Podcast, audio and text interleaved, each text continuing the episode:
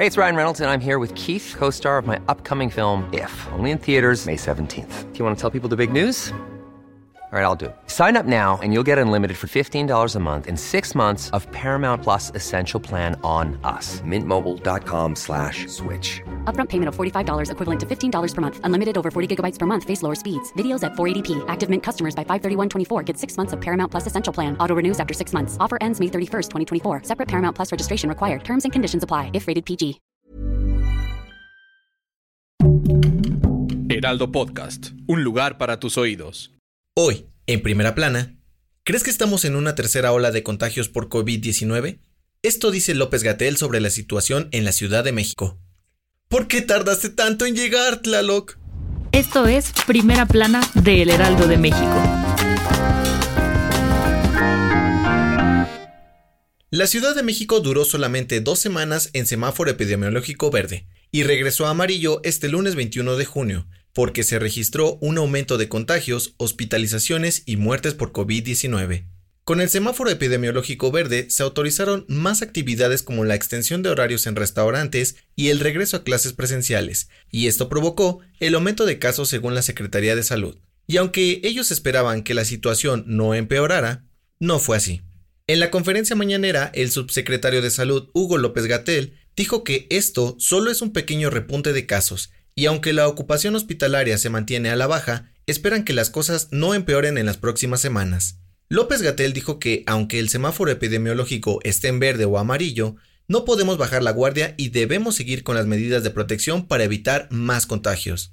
Con información de Almaquio García y Francisco Nieto. Si te gusta Primera Plana, no olvides seguir nuestro podcast en Spotify para estar al día de las noticias más importantes. Muchas gracias, Tlaloc. Hace unos días la Conagua dijo que México vivía una de las peores sequías en décadas, pero las lluvias ya nos dieron un respiro. Y gracias a los aguaceros que se registraron durante los últimos días en algunos municipios del Estado de México y otros estados de la República, algunas presas de Veracruz y Colima recuperaron un poco de su capacidad y también se revirtió la sequía extrema en Jalisco y Nuevo León, aunque sea de manera temporal. Para la Conagua, después de la tormenta sí llega la calma, por lo que esperan que siga lloviendo a cántaros para que la grave sequía que atraviesa México termine lo antes posible. Con información de Juan David Castilla y Daniela García. En otras noticias, AMLO se reunió en Palacio Nacional con Carlos Slim y la jefa de gobierno de la Ciudad de México, Claudia Sheinbaum, para hablar sobre el derrumbe del tramo elevado de la línea 12 del metro y revisar el plan para rehabilitarla. Además, la farmacéutica AstraZeneca dio a conocer que su vacuna contra el COVID-19 es eficaz contra la variante Delta que se encontró en la India. Y en los espectáculos, Metallica celebrará el 30 aniversario del Black Album con el lanzamiento de un disco donde colaborarán artistas como J Balvin, Hash y Miley Cyrus. El anuncio generó opiniones divididas entre los fans y cuestionaron la inclusión del reggaetón en un tributo a la banda metalera. El dato que cambiará tu día.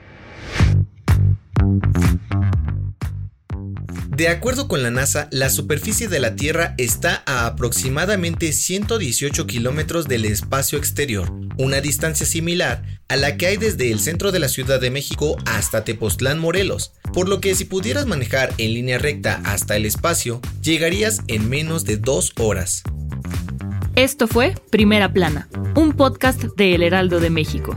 Encuentra nuestra primera plana en el periódico impreso, página web y ahora en podcast.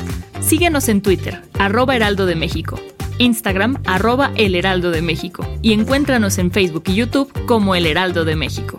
Hasta mañana.